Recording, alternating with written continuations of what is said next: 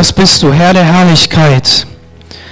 Und Herr, du hast diese Herrlichkeit nicht nur bei dir behalten, sondern du hast sie uns gezeigt, du hast dich, so nennt es dein Wort, offenbart und es war wirklich wie eine Offenbarung, denn wir haben erkannt, welcher der richtige Weg ist und der ist der Jesus Christus, der Weg zum Vater. Und ich bete darum, dass wir heute Morgen diesen Weg weitergehen und weiter zu neuer Erkenntnis kommen, dass wir Dinge in unserem Leben erkennen, Herr, die wir verändern lassen dürfen, die wir selber verändern können und dass du wirklich am Werk mit uns bist. Amen. Einen wunderschönen Sonntagmorgen wünsche ich euch. Vielen Dank, liebes Lobpreisteam, dass ihr so lange da vorne gedient habt.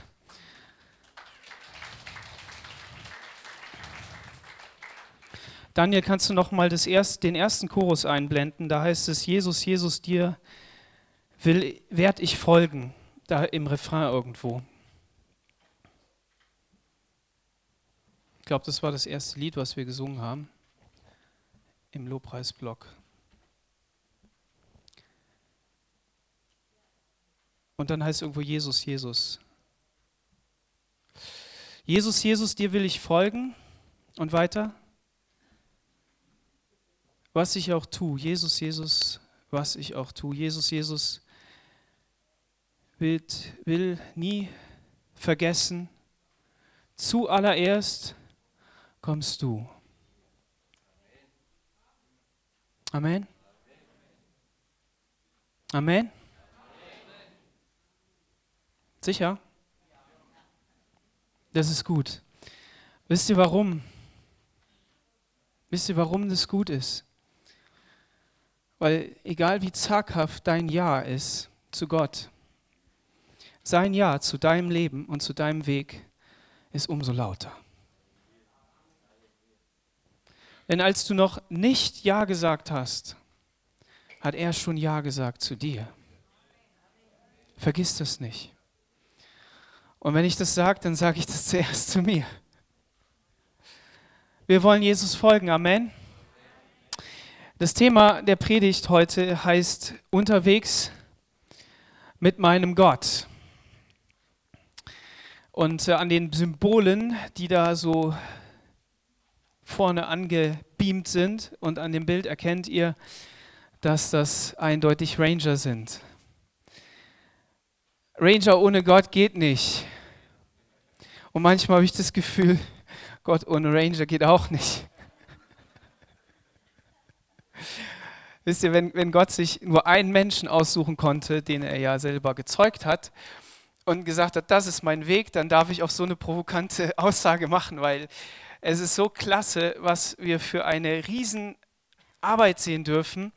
Nicht nur von uns, sondern gerade die, die Gott tut.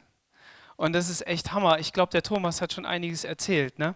Und ihr seht hier vorne dieses Halstuch und das werde ich mir jetzt mal hier um den Hals hängen.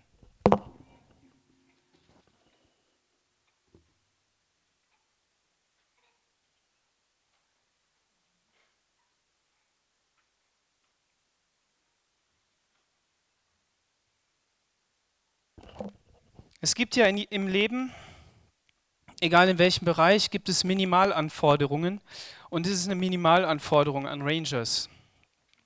Nicht für immer, sondern immer dann, wenn es eben irgendeine Aktion gibt. Dann heißt es so ab 26 Grad oder ich weiß es nicht, vielleicht auch 24, manchmal auch mit dem Auge zu, wenigstens ein Halstuch und ein Ranger-T-Shirt. Ja?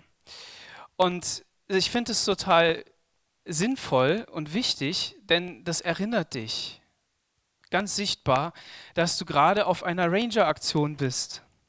Ihr merkt schon, ich zuppel da immer noch dran rum, denn wenn man sich das so um den Hals legt und nicht gerade hier so ein Hemd anhat, dann ist es warm. Und das ist eine Erinnerungshilfe. Das ist ein Erkennungszeichen für andere, dass wir unterwegs mit unserem Gott sind. Ich weiß nicht, was du als Erinnerungshilfe hast für deinen Alltag mit Gott. Vielleicht nicht als Ranger, sondern als Kind Gottes. Was ist deine Erinnerungshilfe? Wo sagst du, ja, jetzt bin ich unterwegs mit Gott? Und lass uns mal nicht zu schnell sagen, wir sind immer unterwegs mit Gott, okay? Ich meine das Aktive. Ich meine nicht das, was selbstverständlich ist, dass Gott gesagt hat, ich will alle Zeit bei dir sein, ich werde dir die Hand halten, ich werde dein Gott sein und nichts wird dich antasten können. Das ist seine Zusage. Aber was ist das, was uns erinnert, dass wir mit Gott unterwegs sind? Und es gibt ja viele Dinge, die wir tun können jeden Tag, damit wir uns daran erinnern, dass Gott mit uns ist. Und deshalb finde ich das so gut, dass bei Rangers eben man eine Kluft anzieht. Meine ist versaut, deshalb habe ich die heute nicht an. Ähm, weiß auch noch nicht so ganz genau, wie ich die sauber kriege und ob ich die überhaupt sauber kriegen will. Ähm, ist ja auch gut, wenn Dinge gebraucht werden. Okay, wir waren auf dem Camp und dieses Camp hieß unterwegs, so wie dieses Camp-Patch da vorne rechts. Und ähm, viele Menschen sind unterwegs. Wir alle waren heute schon unterwegs, die einen kürzer, die anderen länger. Die einen mit dem Auto, mit dem Zug, mit der Bahn, egal wie. Und auch im Leben sind wir unterwegs. Wir sind zur Arbeit, in die Stadt, mit dem Auto, habe ich schon gesagt, auf Reisen. Wir sind unterwegs in einer Ausbildung. Im Job läuft es vielleicht ganz gut, vielleicht auch ganz schlecht. In der Familie entwickeln sich Dinge, wir erwarten Sachen, wir, wir sind mit Sachen unzufrieden, wir sind unterwegs, wir sind auf dem Weg und wir laufen und gehen. Und wenn wir uns hinsetzen und wenn wir viel sitzen, dann merken wir, dass der Rücken weh tut und das irgendwie nicht so geht. Dann müssen wir uns wieder bewegen. Und der Dan, der Daniel Mohr, der ist ja gerade hier im, im, in der Klinik. Ich hoffe, dass er heute schon wieder rauskommt. Der darf sich gar nicht so lange da in seinem Bett ausruhen. Ne? Und der äh, einfachste Psychotrick der Krankenhäuser ist, indem sie einen ähm, Krankengymnasten dahin sticken, der im Rollstuhl sitzt. Und dann hast du nämlich keine Argumente mehr. Dann springst du aus deinem Bett, egal wie krank du bist. Weil das ist ja keine Ausrede mehr. Also wir sind unterwegs. Und ähm, dieses Thema hat uns ähm, ja, wirklich beschäftigt. Wir haben natürlich ein Camp, da sind wir an einem Ort. Aber dieses Camp war bewegt, weil Gottes Gegenwart da war. Weil wir ähm, wir haben uns leiten lassen von, von dem, was Gott tut. Und wir haben vieles vorbereitet, manches hat geklappt und anderes muss improvisiert werden.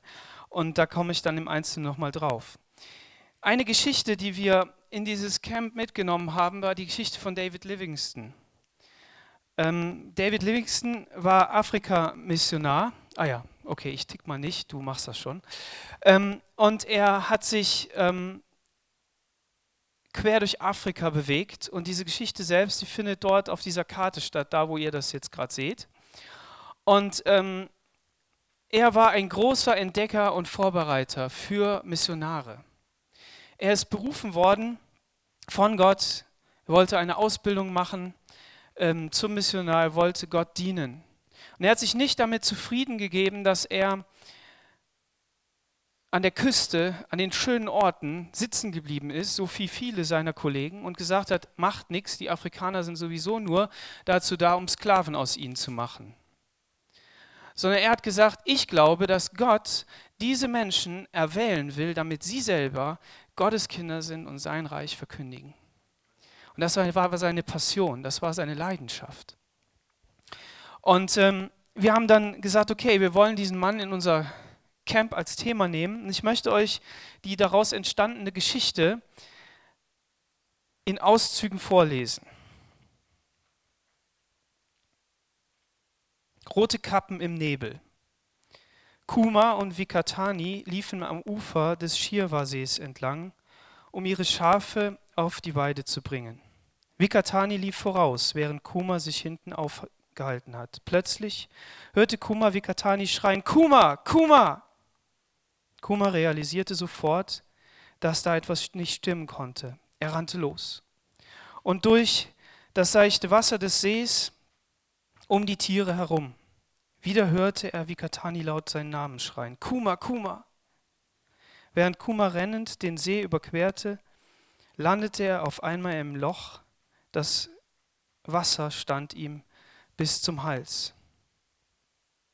Die beiden Jungs hatten große Angst. Sie haben diese Männer mit roten Helmen oder Kappen, in komischen Jacken und Hosen noch nie gesehen. Sie wussten, dass die Männer nicht von ihrem Stamm, der Ayava, abstammen konnten. Aber sie konnten auch nicht von dem verfeindeten Stamm, der Mankanya, abstammen, der westlich des Schirwa-Sees lag und gegen den sie ab und zu Krieg führten.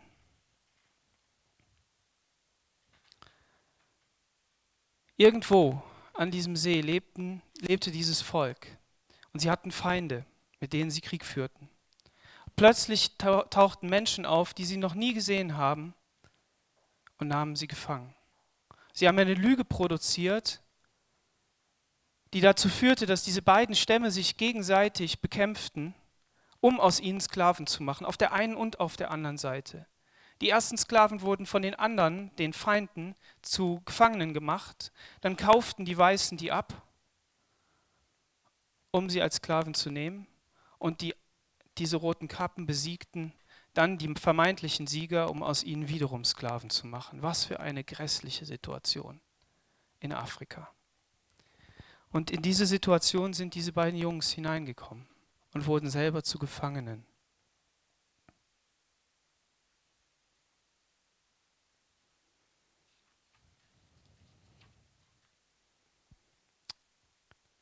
Mitten in der Nacht wachte Kuma plötzlich auf. Erst war er total verwirrt, dann schrie er auf, es regnet, Vikatani, es regnet. Die beiden Jungen legten die Hände aneinander, um das Wasser aufzufangen. Sie tranken hastig. Der Regen dauerte zwar nur kurz, aber war so intensiv, dass die beiden keinen Durst mehr verspürten. Dann schliefen sie wieder ein. Sie selber berichteten, wir glauben, sie wollten, dass die Ayavas die Mankanya angreifen. Deshalb Deswegen sollte alles so aussehen, als hätte euer Stamm uns angegriffen und gefangen genommen. Aber wir wissen auch nicht warum. Wir sind von eurem Volk überfallen und gefangen genommen worden, in ein Ayava-Dorf gebracht worden. Die roten Kappen kamen direkt am nächsten Morgen, kauften uns alle und brachten uns hierher. Sklavenhändler, schnappte Vikatani. Werden wir in das Land der weißen Männer geschickt werden? Wir sind unterwegs mit Gott. Wir selbst sind auch Sklaven geworden. Sklaven der Sünde, Sklaven des Todes, Sklaven unserer eigenen Begierden, unserer Wünsche, unserer Vorstellungen. Und wir haben davon auch nichts verstanden. Wir wussten nicht, warum wir darin sind und was das für eine Ursache hat. Wir haben vielleicht gekämpft, so wie diese beiden Jungs, und da gibt es natürlich noch viel mehr zu berichten, was da geschehen ist. Wir haben vielleicht zwischendurch von, von Wasser getrunken, das geregnet hat, weil es sonst kein anderes Wasser gab und haben gedacht, wir sind erquickt.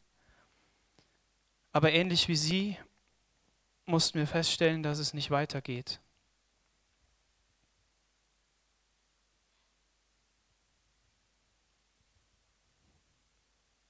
Plötzlich kommt Gott.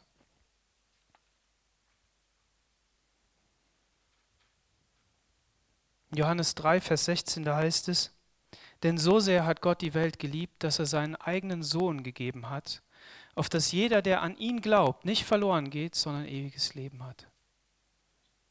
Das ist die Befreiung, die Gott gegeben hat, um dich zu befreien. Und nicht erst da fing der Weg mit Gott an, sondern seine vorlaufende Gnade hat dazu geführt, dass du überhaupt an diesen Punkt gekommen bist. Und jeder, der heute Morgen hier ist und das selber noch nicht erlebt hat, der darf dazugreifen, der darf sagen, ja Herr Jesus, ich will aus all dem, wo ich drin stecke, herauskommen. Und nur du kannst die Befreiung schenken. Und wenn wir nachher zum Abendmahl gehen, dann darfst du nach vorne kommen und darfst sagen, Herr, ich will diesen Weg mit dir gehen.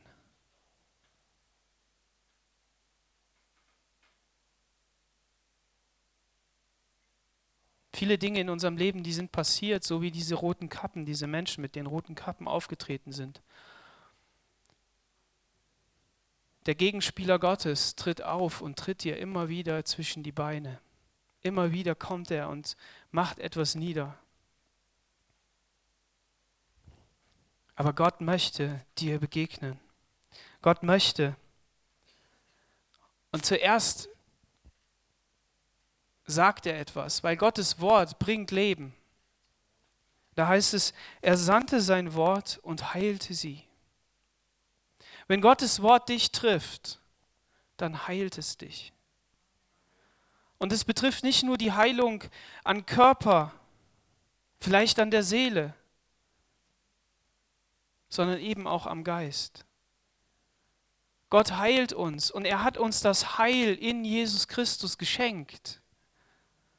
Somit ist es die vollkommene Heilung, die wir erwarten. Erstens eine Heilung im Glauben,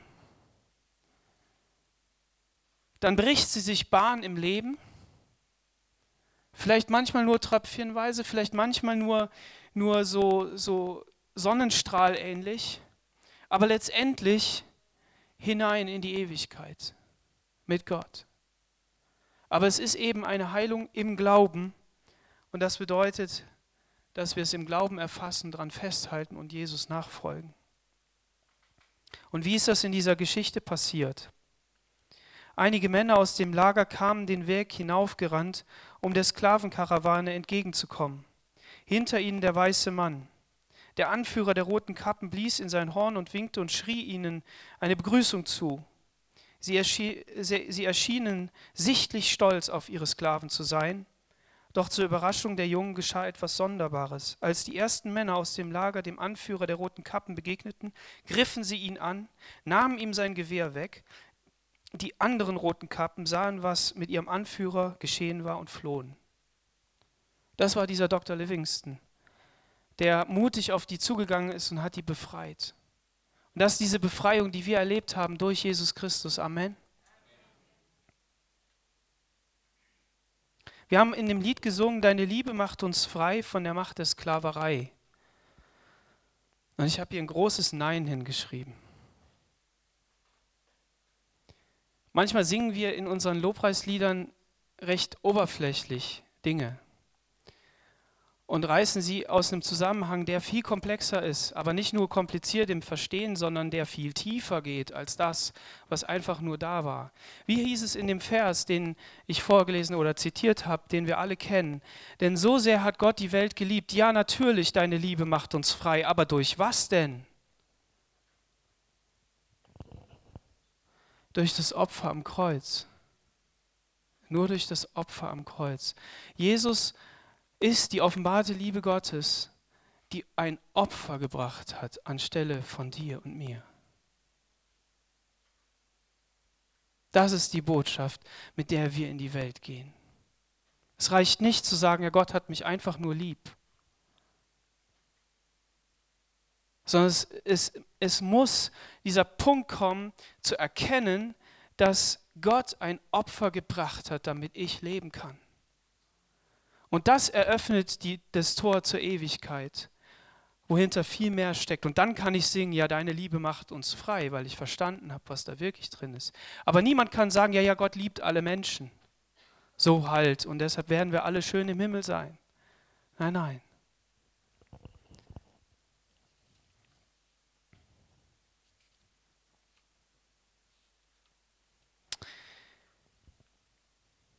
Doktor, sagte Kuma und nahm all seinen Mut zusammen, die roten Kappen haben uns gefangen genommen und uns hungern lassen. Sie schneiden alle Fesseln durch und sagen uns, wir sollen essen. Was für ein Mann sind Sie? Wir dachten, alle weißen Männer halten Sklaven. Wo kommen Sie denn her? Leider hast du recht, junger Mann. Viele weiße Männer kaufen Sklaven und die roten Kappen halten, halten helfen ihnen dabei. Doch mich hat Gott nach Afrika geschickt, der große Gott, der alle Menschen erschaffen hat und will, dass ihr frei seid. Ihr Gott will keine Sklaverei, fragte Kuma. Inzwischen war auch Vikatani dazugekommen. Er hasst sie, sagt der Mann und fuhr sich über seinen üppigen Schnurrbart, der seine gesamte Oberlippe bedeckte. Wenn ihr wollt, erzähle ich euch mehr von ihm, aber jetzt muss ich die anderen sehen. Dieser Mann hat begriffen, worum es ging. Gott hasst Sklaverei. Und das nicht nur in der Oberfläche, so in dem Sklaventum, was auch da jetzt geschehen ist, sondern in seiner tiefen, tiefen, seiner tiefen Selbst, in seinem Selbstverständnis. Warum? Weil er weiß, dass nur bei ihm absolute Freiheit ist. Und jeder, der nicht mit ihm ist, ist unter der Sklaverei des Bösen, des Teufels und seiner selbst. Und deshalb möchte Gott, dass jeder befreit ist. Und wie cool ist das, dass es so einen Dr. Livingston gegeben hat, der das dem afrikanischen Volk gebracht hat.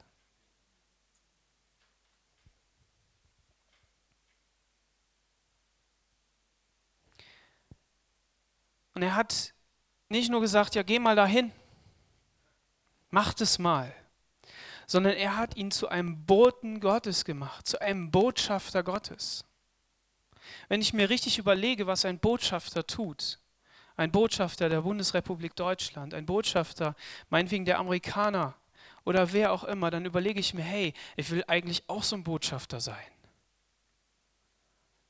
Das ist auch richtig, richtig genial. Du darfst in ein anderes Land gehen und du darfst das repräsentieren, woher du kommst. Das Land, die Kultur, die Menschen, die Denkweise. Du darfst das diesen, diesen Leuten bringen und du darfst mit denen reden und verhandeln und du darfst, du darfst einfach von dem erzählen, was dich bewegt. Und du musst noch nicht mal Politiker sein, in dem Sinne.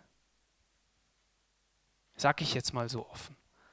Du, du, du musst nicht komische Kompromisse machen, sondern du kannst, du kannst das wirklich als Botschafter sagen. Klammer auf, vielleicht ist das gar nicht so, Klammer zu, ist mir jetzt egal. Aber Botschafter, das heißt, du sollst das sogar verkündigen. Und ist das nicht eine Aufforderung an uns? Wir sind auch Botschafter an wessen Stelle? An Jesus Christus Stelle, an, an seiner Stelle. Und das bedeutet, wir sollen nicht irgendwelche Verhandlungen führen mit dem Feind oder mit dem, der da eben nicht anders kann. Keine Kompromisse äh, haben. Wir sollen liebevoll den Menschen das weitersagen, was uns wirklich echt beschäftigt. Und deshalb soll uns das erinnern, in welchem Auftrag wir unterwegs sind. Und ich weiß, natürlich gelingt uns das nicht. Immer. Und manchmal überhaupt nicht. Aber das Gute ist, dass Gott ein Ja zu unserem Leben hat und dass er uns erwählt hat und dass er hinter uns steht, dann müssen wir uns daran erinnern und sagen, Herr, ich will wieder da zurück und zeig mir den Weg. Zeig mir den Weg, den du hast. Und dann dürfen wir eben sagen, in Johannes 1, Vers 12, da heißt es, die ihn aber aufnahmen und an ihn glaubten, denen gab er das Recht, Kinder Gottes zu sein. Du hast ein Recht, Kind Gottes zu sein. Schaut euch die mal an, wie fröhlich die da sind. Fröhliche Kinder Gottes, fröhliche Ranger.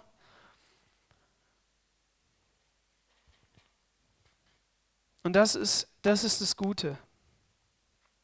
Und wenn wir eben Botschafter sind, der Franz hat es eben gesagt, wir haben das Stadtteilfest. Daniel, vielleicht kannst du die drei Bilder, die ich dir gegeben habe, nochmal einblenden. Wir haben das Stadtteilfest und das ist da unser, unser Camp, unser kleines. Und ähm, ich darf euch wirklich ermutigen, dahin zu kommen. Wisst ihr auch warum? Wir sind junge Hupfer, bis auf der Ruckmann, der ist schon ein bisschen älter. Aber der sieht nicht so aus. Und, ähm, und da sind viele Stände. Und wisst ihr, was hauptsächlich für Leute da sind, wie alt die sind, sind ein bisschen älter. Und es wäre echt cool, wenn dann so auf gleicher Ebene jemand mit jemandem reden kann. Wir sind viele, die älter sind, ja. Und wenn du dann sagen kannst, ey, diese jungen Hupfer da hinten, die gehören zu uns. Ich bete für die.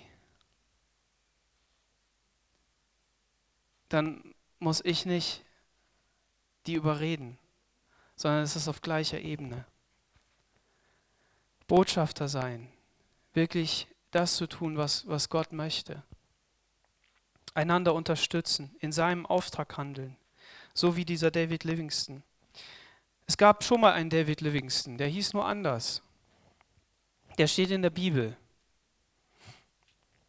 Im ersten Mose steht er. Der hieß Abraham. Und Abraham, der war reich. Und Gott hat ihn auserwählt, aus seinem Land gerufen, in ein anderes Land, das ihm noch gar nicht gehörte, hinzugehen im Glauben. Und wir wissen aus der Geschichte, die danach gekommen ist und wo Gott das alles so gesagt hat, das ist, Gott wollte diesem Volk zeigen, wie er ist. Und Abraham hat das gezeigt. Er hat gezeigt, wie, wie das ist. Und dann gab es Zwist und Unruhe und da gab es Zank und Streit zwischen den, ähm, den Knechten Lots und den Knechten Abrahams. Und ähm, dann heißt es im Vers 9 oder Vers 8, Kapitel 13 im 1. Mose, Abraham besprach das mit Lot, es soll kein böses Blut zwischen uns und Hirten geben. Wir sind doch Verwandte und sollten uns nicht streiten. Es ist besser, wenn wir uns trennen. Das Land ist groß, such dir was aus. Wenn du zur Rechten gehst, dann gehe ich zur Linken. Und wenn du zur Linken gehst, dann gehe ich zur Rechten. Der Abraham, dem war klar, wer ihn gesandt hat. Genauso wie dieser David Livingston, der so viel Mut hatte. Dem, dem, diesen Menschen war klar, dass Gott hinter diesem Auftrag steht und dass sie in seinem Auftrag unterwegs sind. Und ob das mal rauf oder runter gegangen sind, ob sie sich mal Ausreden überlegt haben und es ist in die Hose gegangen oder nicht, sie waren auf der Seite Gottes. Sie sind immer wieder zu Gott hingerannt. Und das soll uns Mut machen, dass wenn wir unterwegs sind mit unserem Gott, dass wir einfach sagen, Herr, ich weiß, das ist alles mies gelaufen. Glaubt mir, bei unserem Camp ist nicht alles gut gelaufen. Wir haben vieles super vorbereitet. Es gibt einzelne Menschen, die sich um einzelne große und kleine Aufgaben kümmern und die haben das richtig gut gemacht. Nur was willst du denn machen, wenn einer da einfach umkippt und auf dem OP-Tisch landet? Und dann? und der nächste wegen dem Kind nach Hause fahren muss. Und dann hast du keinen, der jetzt weiß, was in den ganzen Essenskisten ist.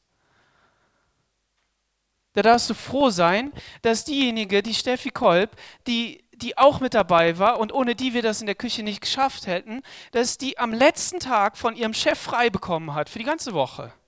Ja, hätten sie mal gesagt, dass sie ein Ehrenamt machen. Klammer auf, hab ich ja, Klammer zu. Nur sie haben nicht zugehört.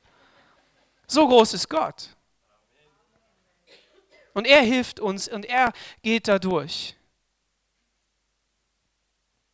Wir haben den letzten Regentropfen haben wir beim Aufbau gehabt. Bupp, und dann hat es aufgehört. Und dann sind wir nur noch im Matsch rumgelaufen. War kein Problem. Dann kam dieses Gewitter am Freitag. Riesenfront. Und dann haben wir überlegt, was machen wir denn? Und da ich, äh, ja, Wissen ist halt manchmal echt schlecht. Ne? Ich habe so eine TÜV-Studie oder so, so einen Film gesehen, was passiert, wenn man in so einem Zelt ist und Blitz einschlägt. Ist ganz schlecht. Jetzt wussten wir nicht, wo der Blitz einschlägt. Der kann ja manchmal echt dumme Wege laufen. Dann haben wir gesagt, okay, dann gehen wir halt in Schafsstall. Wir waren mit diesem Camp so viel unterwegs, das glaubt ihr gar nicht. Oft die Fahne eingeholt, weil es nicht anders ging. Normal hängt die da oben. Dann haben wir uns hin und her bewegt. Und im Schafsstall haben wir dann übernachtet. War für die Kinder eine riesen Gaudi. Und dann stehen wir am Abend, stehen wir vor diesem Ding mit drei Leitern da, ne? Und dann sagen wir so, was hätten wir denn gerne für morgen, ne? Ja, also, so wie heute Morgen, trocken. Es hatte geregnet. Also wir brauchen trockenes Wetter, also kein Tau. Wir brauchen trocken. Wir brauchen Wind, wir brauchen Wolken und wir brauchen näher als Obolus, so, so Payback-Punkte einlösen, Sonne.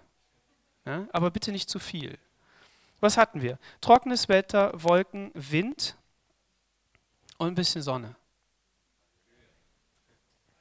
Haben wir abgegeben, Bestellung, haben wir gekriegt. Über Wetterprognose brauche ich euch nichts zu sagen. Ne? Die, die, war, die war alles andere. Nun ist ein Camp natürlich nicht so eine Herausforderung, weder wie das Leben noch wie so ein Afrika-Missionar. Ist schon klar, ist mir auch klar. Aber was uns das zeigen soll, ist, es ist natürlich nicht nichts. Also glaubt nicht, ja, die machen halt ein Camp. Du bist da völlig raus, herausgefordert, total. Du musst dich um Essen kümmern, um Feuer, dass du sauber bist, dass alles trocken ist. Ganz, ganz fundamentale Dinge. Und ähm, ein cooles hat's ja. Du hast jeden Morgen eine Stunde in der Gegenwart Gottes. Und dann natürlich den ganzen Tag. Aber so eine ganz besondere Stunde, Leiterrunde, Lobpreis, Gebet, Andacht. Und da gehst du raus und in den Tag. Und du erst schnallst es überhaupt nicht, regst dich auf. Und am Ende vom Camp sagt irgendwie jeder, ey, wow, ist das cool. Ich muss ja erstmal runterkommen. Das Gute ist, dass Gott das alles weiß und dass er uns in seiner Hand hat. So wie er Abraham geführt hat, so wie er David Livingston geführt hat und wie er dich führt, so führt er erstens keinen zweiten, aber er steht zu seinen Prinzipien, die er verheißen hat. Amen. So darfst du darauf vertrauen und sagen, Herr, ich will mit dir weiterlernen und weitergehen.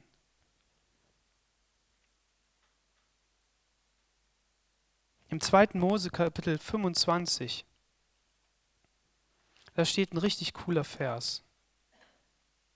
Der macht allen Mut. Vers 8, da heißt es, die Israeliten sollen mir aus diesen Materialien ein Heiligtum bauen, denn ich will bei ihnen wohnen. Aber da steht eigentlich gar nicht wohnen. Da steht Zelten. Da steht Zelten.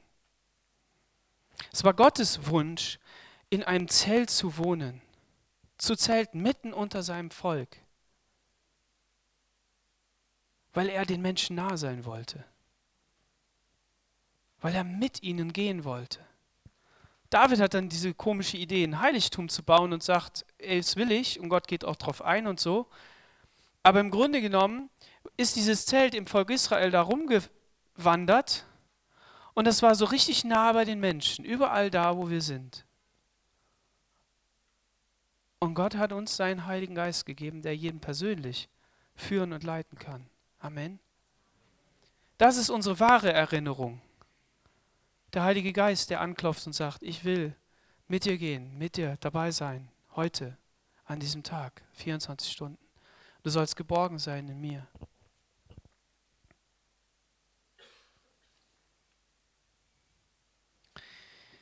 Diese Geschichte von David Livingston, die geht weiter und hat viele Facetten und ich will die natürlich überhaupt nicht ähm, vorlesen, möchte euch nur noch mal davon berichten, denn sie ist eine wahre Geschichte. Diese beiden Jungs, die hat es gegeben.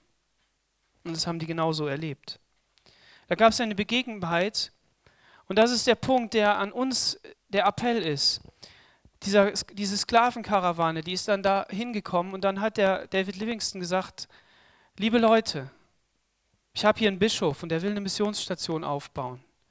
Und was ich euch anbiete ist, ihr dürft hier wohnen. Wir bauen euch Häuser, wir zeigen euch, wie man wirklich Nahrung anbauen kann, sodass es viel, viel produktiver ist. Und wir helfen euch in eurem Leben. Ihr dürft hier wohnen. Ihr könnt aber auch wieder nach Hause gehen, in eure Stämme, zurück.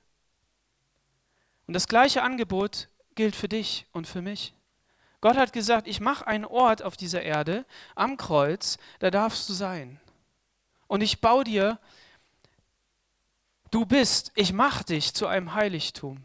Ich mache dich zu dem Ort, an dem ich sein will. In meiner Gegenwart sollst du leben, mit meiner Gegenwart sollst du leben. Überall werdet ihr mich anbeten, sagt Jesus. Werdet ihr Gott anbeten. Aber du darfst natürlich auch wieder gehen. Und der Kuma und der Vikatani sind dabei geblieben. Und die Geschichte ging so weit, dass der Dr. Livingston dann gezeigt hat, was wirklich in ihm steckt. Da gab es eine Situation, in der sie übernachtet haben, dann wurden sie angegriffen. Und auf einmal kamen irgendwelche Wilden und kamen mit dem Speer an. Und jetzt hätten die die alle über den Haufen schießen können, weil die hatten Gewehre. Aber der Dr. Livingston hat gesagt, ich will nicht schießen. Manchmal muss man das, aber ich will nicht. Gab dann auch eine Situation, da mussten sie schießen. Aber in der nicht. Und dann steht er mit dem Speer vor ihm und er reißt sein Hemd so auf und das ist ja weiße Haut und das ist ja unbekannt. Und dann sticht er ihm so, so hier hin in die Haut und dann läuft das Blut darunter und das sieht aus wie weiß und schwarz. Und nach dieser Situation fragt der, sagt der Kuma, als es still geworden war, sagt Kuma Doktor, ich möchte Christ werden wie Sie und Ihrem Gott nachfolgen. Das ist schön, Kuma, aber warum willst du das? Wir müssen wissen, warum. Warum will jemand Christ werden? Warum will er das? Sie haben heute Abend befehlen können, dass diese Krieger erschossen werden sollten, aber Gott hat ihnen den Mut gegeben, anders zu handeln. Ja, das hat der Kuma. Aber was wäre, wenn ich den Mut nicht gehabt hätte? Kuma dachte einen Augenblick nach ich glaube trotzdem, dass sie etwas Gutes tun wollen. Ich glaube, sie lieben das afrikanische Volk wirklich. Und dann hat er sich bekehrt. Und ein paar Augenblicke später hat er ihn getauft in diesem ähm, See. Und ist dann weitergegangen. Die Geschichte geht so weit, dass er sie wieder nach Hause führt, in ihr Dorf. Der Dr. Livingston hat das nicht geschafft, was er wollte. Er wollte einen großen See erforschen, wollte mit dem Schiff dahin kommen, damit er eine Missionsstation bauen kann, damit es englisches Territorium wird und dass diese roten Kappen keinen Anteil mehr haben an diesem Land und dass er einen Rechtsstatus hat. Und was ist passiert? Sie kommen nach Hause und der Vikatani bleibt in diesem Dorf und kümmert sich um seinen kleinen Bruder. Und in einem Nachwort heißt es, Kuma blieb noch sieben Jahre lang in der Missionsstation bei Dr. Livingston. Er forschte mit ihm die, das Landesinnere Afrikas. Als der Doktor dann an einer Krankheit starb, balsamierte Kuma und andere Helfer seinen Körper ein, sodass er nicht verweste. Dann brachten sie ihn durch ganz Afrika bis zur Küste, von wo er mit einem Schiff nach England zur Beerdigung überführt worden ist. Kuma wurde aufgefordert, in England die Geschichte von Livingstons Leben zu erzählen und Vorträge über ihn zu halten. Obwohl Livingston nie die Früchte seiner Arbeit sehen konnte, öffnete er mit seinen Anstrengungen den Weg für hunderte Missionare und so weiter. Und dieser Kuma hat sogar der, der Königin, der Queen von England, die Hand geschüttelt. So groß ist unser Gott. Und das soll dich ermutigen, mit Gott unterwegs zu sein. Und zu sagen, Herr, ich will auf dich vertrauen. Ich will, dass dein Wort wahr wird. Er sandte sein Wort und heilte sie. Das ist die Botschaft, mit der wir unterwegs sind. Und wir sagen, Herr, ich will wirklich, dass sie geheilt werden. Auf dem Camp hat sich ein Mädchen bekehrt und hat sich bedankt und hat gesagt, danke, dass sie dieses Camp gemacht hat. Viele von den, von den Kindern haben geweint, haben, sind zu Leitern hingegangen, haben sie einfach gedrückt und gesagt, ich hab dich lieb. Sie wurden berührt innerlich, sind rausgekommen aus ihrer Welt und haben, haben Gott kennengelernt auf eine Art und Weise, wie es, wie es gar nicht anders geht. Und wenn man darüber nachdenkt, dass es viele Mitarbeiter gibt, die nicht in unserer Gemeinde sein würden, wenn es die Ranger nicht geben würde, dann lohnt es sich sogar mit mehr Mitarbeitern auf so ein Camp zu fahren als mit Kindern.